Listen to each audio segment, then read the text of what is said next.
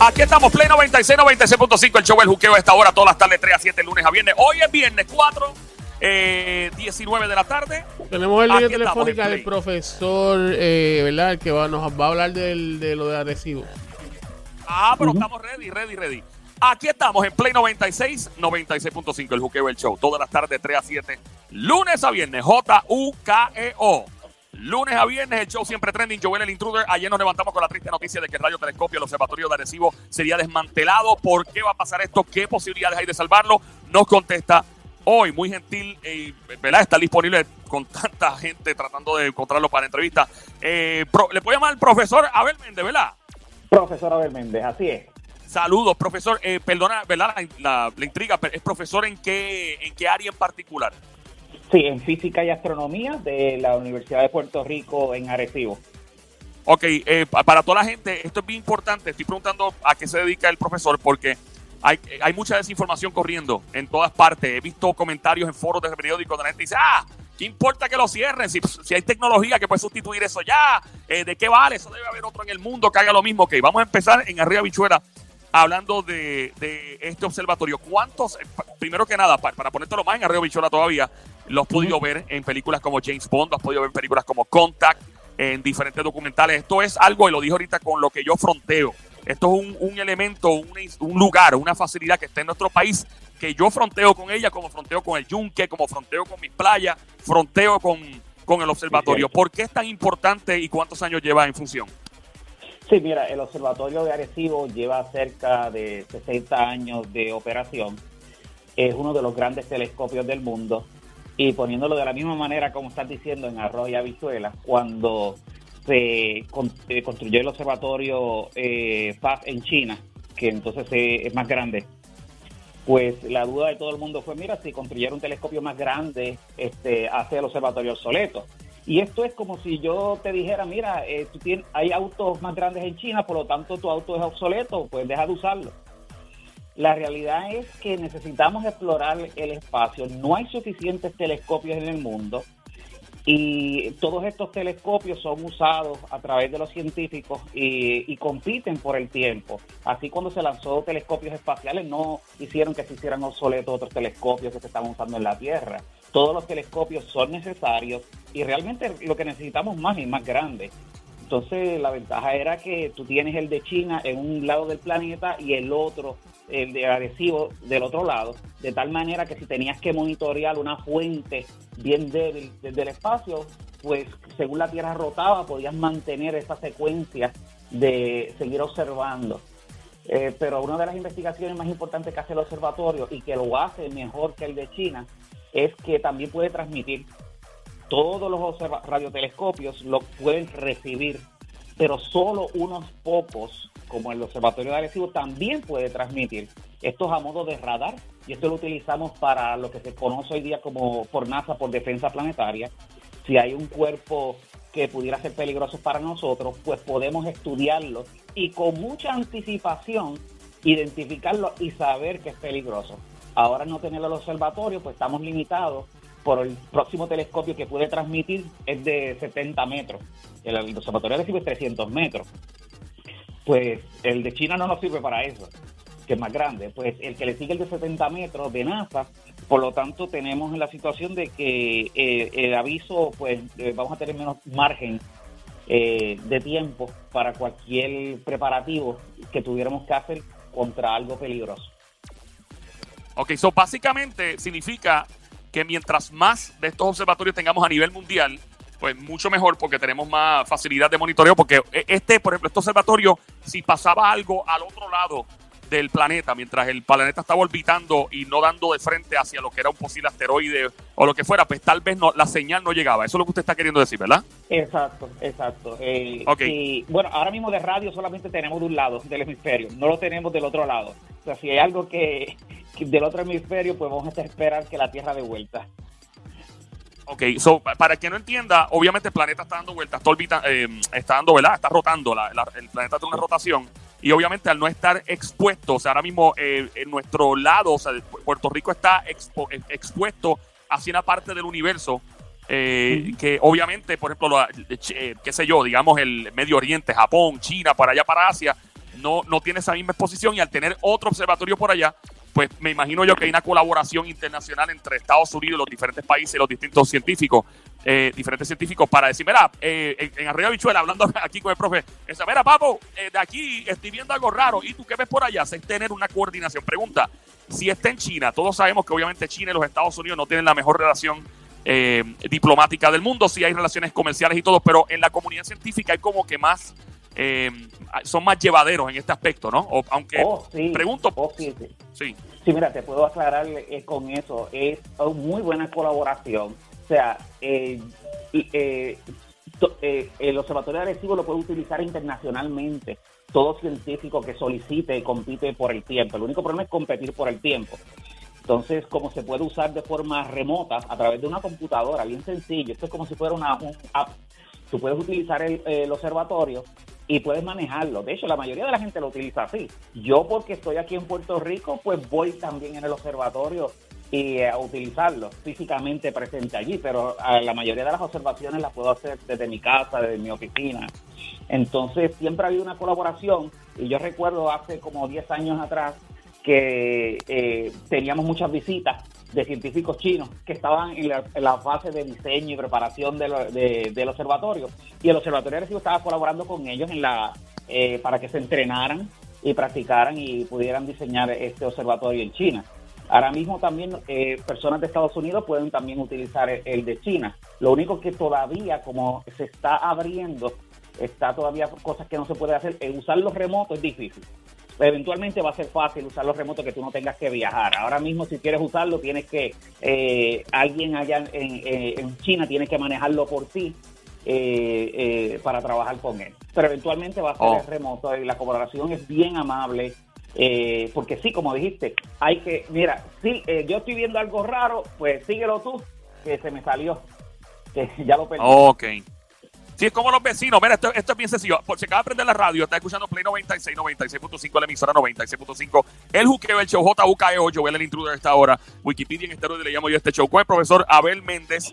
Em, eh, Abel, usted ha trabajado también en, en, el observatorio, ¿no? Usted ha sido parte de la operación, ha estado allá adentro. Sí, porque mira, yo trabajo en la Universidad de Puerto Rico en Arecibo, dirijo allí mi propio laboratorio de investigación, que es como parte de la universidad pero también hacemos colaboración y trabajamos directamente con eh, haciendo observaciones eh, desde el Observatorio de Arecibo. Esto ya por ah. casi cinco años que llevamos haciendo y, y, de hecho también llevamos estudiantes y personas y algunas de las noches de observación aprovechando que podemos ir, que estamos aquí en Puerto Rico, que podemos ir, pues invitaba algún grupo pequeño, porque allí estamos en el cuarto de control. Eso es algo que no ve el público en general, porque tiene un excelente centro de visitantes allí.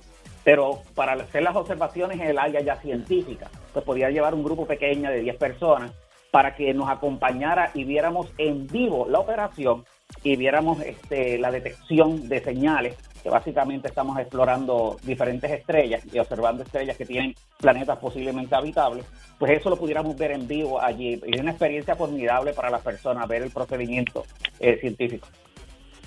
Profesor, ¿y por qué realmente lo quieren cerrar o lo van a cerrar? Mira, este, la Fundación Nacional de Ciencias es la que es la agencia federal que ha dado por todos estos casi 60 años de operación los fondos. Y de hecho son los dueños. Ellos pagan a unos manejadores. Los manejadores son un consorcio que cada 5, 4 años pues se dedican a manejar ese dinero y ahora está manejado por la Universidad Central de Florida. Entonces, eh, ellos, la, eh, la agencia federal, lo que ha querido y por eso tal vez recordará unos 10 años atrás diciendo que el observatorio lo iban a cerrar. Tal vez habrá escuchado esos comentarios. Era porque le querían quitar los fondos. Querían quitar los fondos porque eh, toman alrededor de 12 millones o un poco más operar el observatorio al año. Y ellos querían reducir la cantidad de dinero. Y si reduce la cantidad de dinero, pues lo, lo ibas a incapacitar para que trabajara. Y bueno, poco a poco y, gracias a la presión de la gente se ha salvado hasta el día de hoy de eso. Entonces, ahora que se eh, hubo, se partió un cable en agosto, pues eh, y, a- y el segundo cable en noviembre, pues cuando se hizo un análisis eh, se dieron cuenta los ingenieros que es no es imposible, pero es muy difícil eh, repararlo. Pero lo más importante que es un riesgo para todas las personas que saben. Ahora mismo esa plataforma que pesa 900 toneladas que está en el centro, donde están los instrumentos Wow. principales, para darte una comparación, 900 toneladas, un avión de 747 sin carga pesa 200 toneladas. O sea que tú Wow. tienes cuatro aviones eh, 747 que son más grandes de los que típicamente viajamos entre Puerto Rico y Estados Unidos. Así de masivo y pesado esa estructura. Pues esa estructura ahora pues este, está en una condición crítica porque ya que no tiene dos cables y se estaba viendo que los, hay otros cables lastimados, se pudiera colapsar. Entonces, eh, el tratar de repararla iba a arriesgar la vida de todos los trabajadores que intentaran. Y ellos lo que han hecho es retirar todas las personas, todos por cámaras, eh, drones que están monitoreando la situación. Eso iba a preguntar que más que el plano económico, ahora mismo es el plano de la seguridad de quien puede hacer ese tipo de trabajo tan complicado. Sí. Exactamente, exactamente. Ahora mismo esa es la razón que ellos dieron oficialmente, que no es el, punto de vista económico, sino más bien la seguridad de que no se puede trabajar y lo mejor es hacerlo, colapsarlo, demolerlo de una manera controlada, porque si ocurre, se cae, puede hacer de una manera descontrolada, porque eso tiene tres torres que aguantan esa plataforma de 900 toneladas y esas torres pueden salir para cualquier lado. Entonces, al, aledaño a esas torres hay edificios importantes, está el mismo museo, está eh, otros laboratorios de investigación. Obviamente el personal no va a estar allí, pero va a estar destruyendo este, la propiedad eh, eh, adicional del observatorio, que si fuera, porque el plan es demoler el centro donde está todo el instrumento y que los edificios se queden activos, incluyendo el centro de visitantes, de tal manera que se pueda seguir utilizando, porque el centro de visitantes es un museo y puede correr independiente. Tiene allí otros laboratorios pequeños que tiene este que estudian la atmósfera, que pues nadie los menciona, pero pero también hace, hace investigación científica que se pudiera salvar parte y tenemos y tener la esperanza de que eventualmente este si se demuele el centro pues podamos este reconstruir el observatorio pues mucho mejor pero claro eso no está en el plan ahora mismo So, no perder todo eh, completamente bajo su experiencia. ¿Usted cree que tiene solución quizás arreglarlo o definitivamente es casi imposible esa opción? Pues mira, eh, me alegro que hagas esa pregunta porque eso es un gran debate ahora mismo, no solamente este, conmigo, sino con toda la comunidad científica se está preguntando eso. Y el debate es esto, o sea, eh, yo pienso que la mejor opción para irnos a la segura en términos de preservar que el observatorio siga existiendo es tratar de salvarlo. Pero claro, eso conlleva un riesgo humano. Y, y eso es precisa y eso es precisamente lo que NSF no se quiere tomar, pero nosotros hacemos riesgo humano por muchas cosas. Este, cuando estamos, por ejemplo, la, la NASA toma ese riesgo cada vez que lanza astronautas al espacio. Mira, este es el riesgo de que puede pues, haber un accidente. Ya ha pasado los accidentes, ya han muerto astronautas por esto. Ujú. Y Pero hay una- personas que toman el riesgo. Una, eh, por, por una si acaso agencia- acaba. Ajá, sí. No, no, continúe, perdone, disculpe, adelante, continúe. Sí, sí, entonces de tal manera lo que yo hubiera preferido es que la Fundación Nacional de Ciencias hubiera dicho, mira, tenemos esta situación, es un riesgo eh, alto de que pueda colapsar durante el trabajo, pues vamos a ver una convocatoria a quien quiere tomar el riesgo. Entonces, diferentes compañías van a decidir, mira, sí tomamos el riesgo, ve- vemos el riesgo, lo tomamos, hasta esto puede ser hasta el mismo ejército, que está acostumbrado a cosas más riesgosas, pues Claro. este, eh, pueden tomar e- ese riesgo y, y ya, pues, y si nadie entonces quiere tomar el riesgo, viendo después, pues mira, está muy claro que hay que, que, que- que derribarlo. Eh, una, una pregunta, obviamente se habla mucho, por, por si acaso acaba de prender la radio, está escuchando Play 96, la emisora 96.5, el Juqueo, el show, JUKEO, todas las tardes 3 a 7, lunes a viernes, Joel el Intruder. Aquí estamos en Play 96, la frecuencia 96.5 y en la Pla Música, el profesor Abel Méndez, eh, quien eh, es experto en este tema del Observatorio de Arecibo, que se lamentablemente se piensa que lo van a desmantelar y pues estamos buscando, todo el mundo está buscándole la vuelta a esto.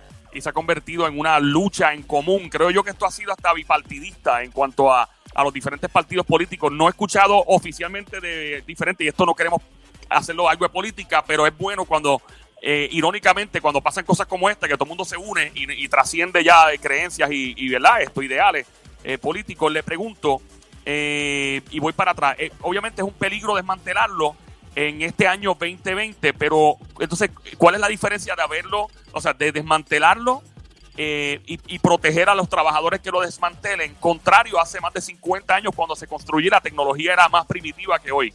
Me, comprende la pregunta, ¿verdad? ¿Cuál es la diferencia cuando hoy día contamos con más recursos? Sí, mira, cuando se construyó, eh, eh, cuando se construyó el observatorio, y de esto hay evidencia fotográfica en el, mismo Museo del Observatorio, tú tenías trabajadores eh, trepados a más de 100 metros de altura, sin ningún armazón o protección atado, simplemente con sus manos y, haciendo el observatorio. Es sorprendente la, toda la evidencia fotográfica de las faltas de seguridad que hubo cuando muchos puertorriqueños estuvieron trabajando y construyendo este observatorio, de ingenieros, trabajadores, obreros. Y hoy día tenemos muchas formas de hacer lo, más lo más seguro. Y sí, este sigue siendo un riesgo, pero lo vamos a tratar debido a la gran tecnología que tenemos hoy. Tenemos este la capacidad de hacer este eh, eh, un trabajo un poco, mucho más seguro. Ahora, esto que te estoy diciendo, hay algunos científicos que están opinando que esto de NSF, de, decir que es por la seguridad, es realmente, pudiera ser una excusa para no decir exactamente qué es la, lo principal, era que le quieren quitar el dinero algo que ya teníamos evidencia que querían hacerlo hace tiempo y ya que esto sucedió y nos representa un gran gasto eh, repararlo, pues vamos a aprovechar de una vez y cerrarlo. Oh, ok, o sea que se ha convertido en una cuestión de presupuesto. Wow, eh, mira, de verdad, yo, yo, estoy aquí, estamos aquí de verdad en la mejor disposición de, seguir hablando de este tema durante la semana y a ver cuál es el estatus, si es posible y el tiempo le, le permite, ¿verdad? En los próximos días, si es posible, si hay algún, alguna novedad o algo que surja que sea eh, en favor o lamentablemente en contra de, continuar con el Observatorio de Arecibo eh, en operaciones, por favor, nos encantaría seguir en contacto. Eh, ¿Hay algún, alguna página de Facebook, Instagram que usted tenga donde la gente puede seguir chequeando y tener un update también este fin de semana? ¿Es posible? Mira, este, pueden visitar mi página de investigación por que se enteren lo que nosotros hacemos eh, desde el punto de vista científico la universidad y el observatorio es simplemente phl.upr.edu y en Twitter me pueden seguir como prof. Abel Méndez. Profe, eh, usted de la Universidad de Puerto Rico, recinto de Arecibo, ¿no? Cierto, cierto. Ok, pues mira, mira qué cosa increíble. En línea telefónica, mira qué cosa. Nosotros tenemos aquí un profesor que es el rector de la Universidad del Juqueo y él es profesor catedrático de, política, ciencias políticas en la Universidad de Puerto Rico, recinto Mayagüez. Lo voy a poner en, en conference aquí. Sónico, ponme a Jorge Smith por ahí eh, para que se salude. Estos son dos profes. Este es el show que está lleno de gente que de verdad tiene masa gris. Profesor Jorge Smith, catedrático en línea. ¿Está por ahí? Sí, Joel, está rankeado. Estamos rankeados. Aquí tenemos al profesor eh, Abel Mente para que se salude desde el recinto de, ¿verdad? de la Universidad de Puerto Rico en Arecibo. Está hablando el, radiotelescopio.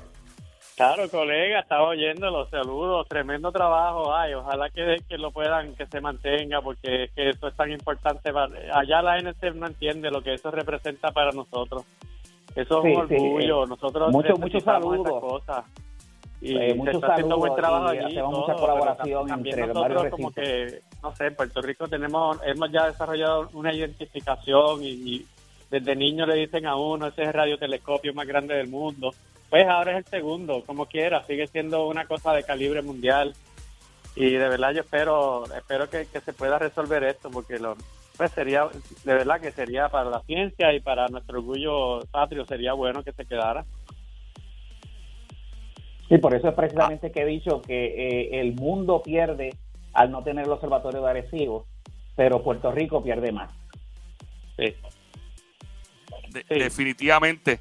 Eh, Abel, muchas gracias por su tiempo. Aquí estamos siempre a la orden. Continuamos el contacto para, el eh, profesor, para ver si podemos seguir dándole, dándole follow-up y seguimiento a este asunto. Y gracias un millón por su tiempo, ¿sabe? Siempre a la orden.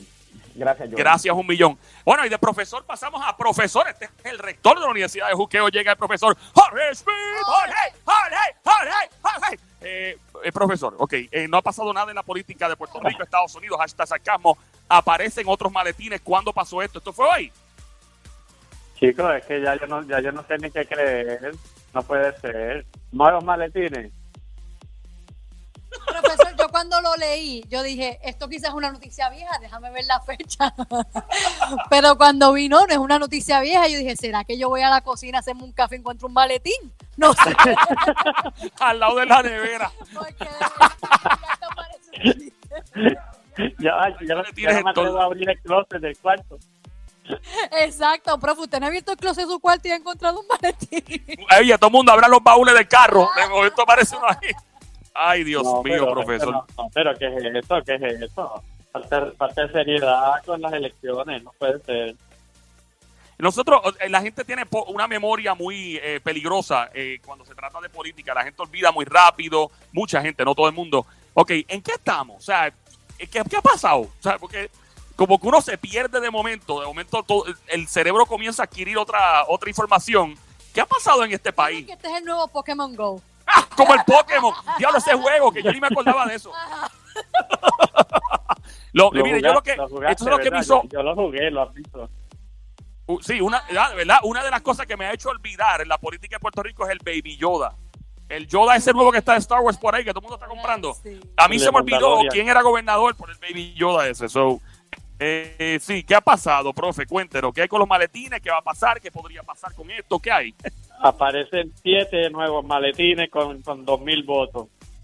Entonces, o sea, ¿de, estos de qué? De, de San Juan, voto a domicilio. Aquí, lo, aquí con el voto a domicilio realmente, y el voto por adelantado, el voto, todos los tipos de votos que no sean el que uno va el día de las elecciones a poner la, la, la papeleta en la urna, todos los demás se ha manejado muy mal, se ha manejado muy mal y, y no y les va a dejar la- va a dejar el electorado con una desconfianza de que no vamos a estar seguros de qué fue lo que pasó. Nosotros aquí lo venimos diciendo que tenían que avisar, tenían que preparar a la gente que esto va a ser un proceso raro, anormal. No se puede esperar que los resultados salgan como, como salían antes porque no, no se votó como, como se votaba antes. Así, esa, esa cantidad de, de votos irregulares, no, no, no estoy diciendo en el sentido de que sean ile- ilegales, pero que no son normal, normal y corriente, tú ir al el día a poner, presentar tu tarjeta y votar.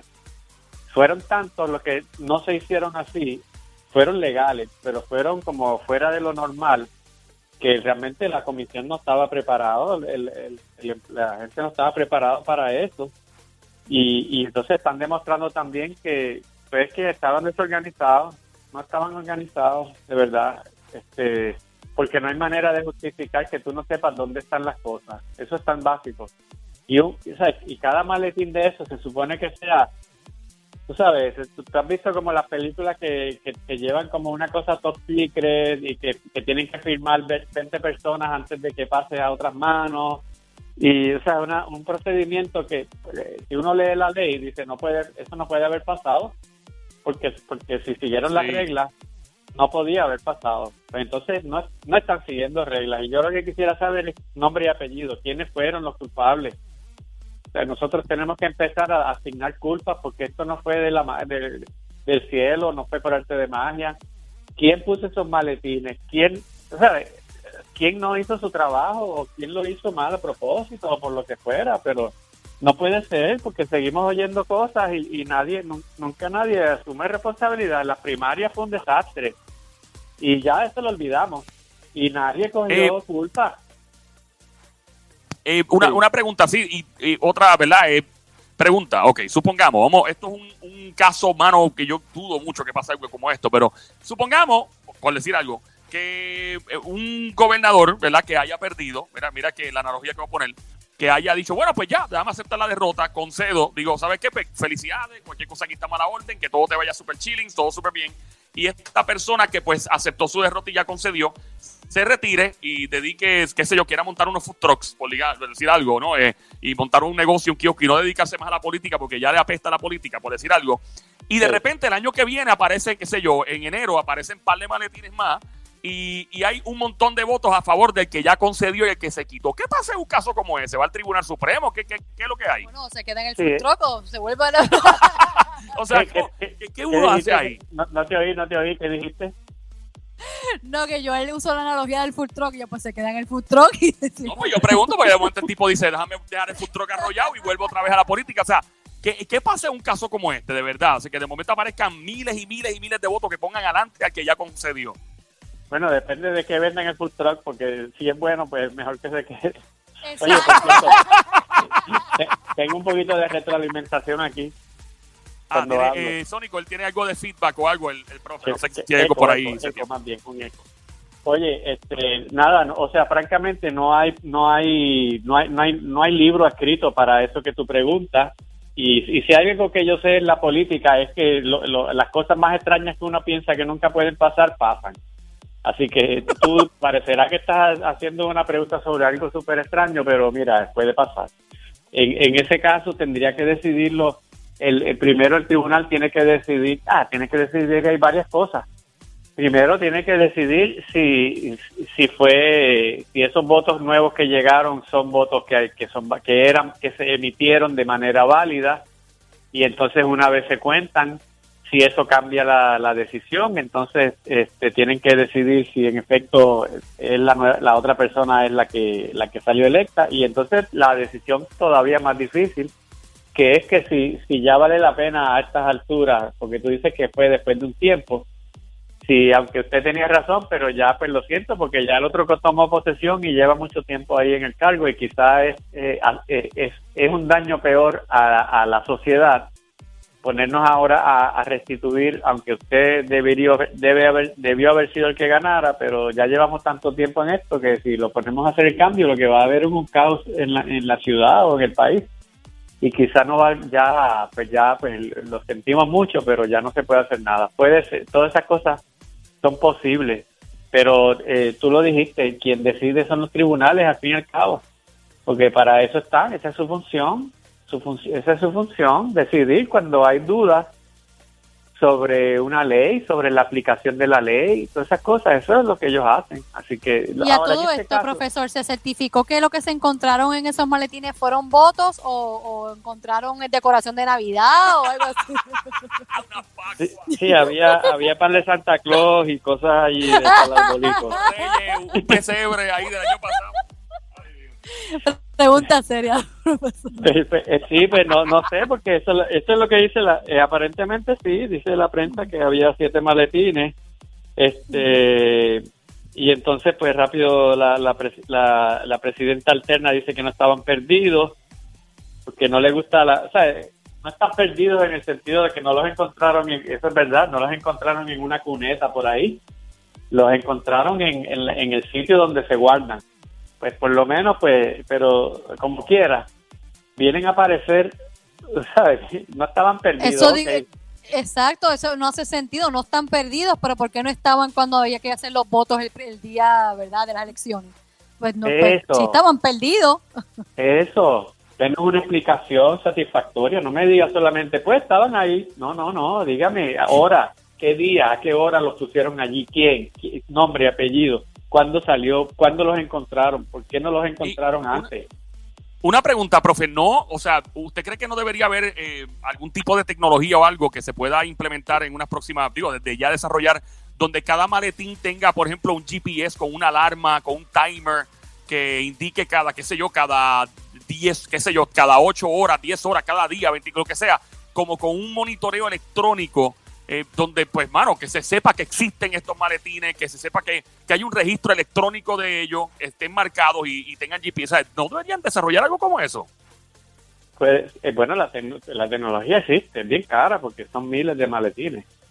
Son cada maletincito, o sea, cada- cuando, cuando usted va a votar, al, al, usted va a una escuela, la escuela se llama, le llaman unidad y el salón le llaman colegio. Uno se confunde porque uno piensa colegio como que la, la escuela completa, pero el colegio es el saloncito. Pues por cada saloncito de esos hay un maletín. Y además, hay, o sea, todo Puerto Rico, todos los, miles de, de- saloncitos de esos donde se votaba, cada uno de esos tiene un maletín. y además hay miles de maletines que son de gente que no estaban en colegio como tal, sino que fueron los otros que hablábamos, los que votaron adelantado, etcétera, por correo, todo eso. O sea que puedes, sí, este Joel, la tecnología está ahí, pero no sé si, eh, si se pueda eh, por el dinero, no sabes, pero yo creo que hay que empezar a, o sea, ¿cómo es posible que, que, que, que no se, que no sepan dónde están los maletines? aunque sea, aunque no tengan GPS, porque si es por GPS, entonces se les va a olvidar ponerle el GPS al maletín, porque es que cuando es incompetencia humana, por más tecnología, bueno, porque trajeron las máquinas, porque ahora con las máquinas íbamos a saber, ya no hay que contar con palitos, ¿se acuerdan de eso? Eso fue hace mucho. Ahora no hay que contar con palitos, ahora vamos a saber inmediatamente, porque esto es lo nuevo. Y mira, ya vamos dos semanas. Así que la incompetencia humana no se compensa por tecnología. El que, el que guía borracho puede guiar un Lamborghini, como quiera va a chocarlo. Me encanta la analogía, profe. Bueno, eh, eh, profesor, este fin de semana queremos estar pendiente a toda su información, a todos sus videos. En redes sociales, ¿dónde lo podemos encontrar? Sí, me consiguen en Analista de Política. Pongan arroba Analista de Política a la orden. Nos vemos Joel y Tommy y todos los ah. demás. Gracias, profesor Jorge Schmidt. Nos fuimos, Sónico. Yeah.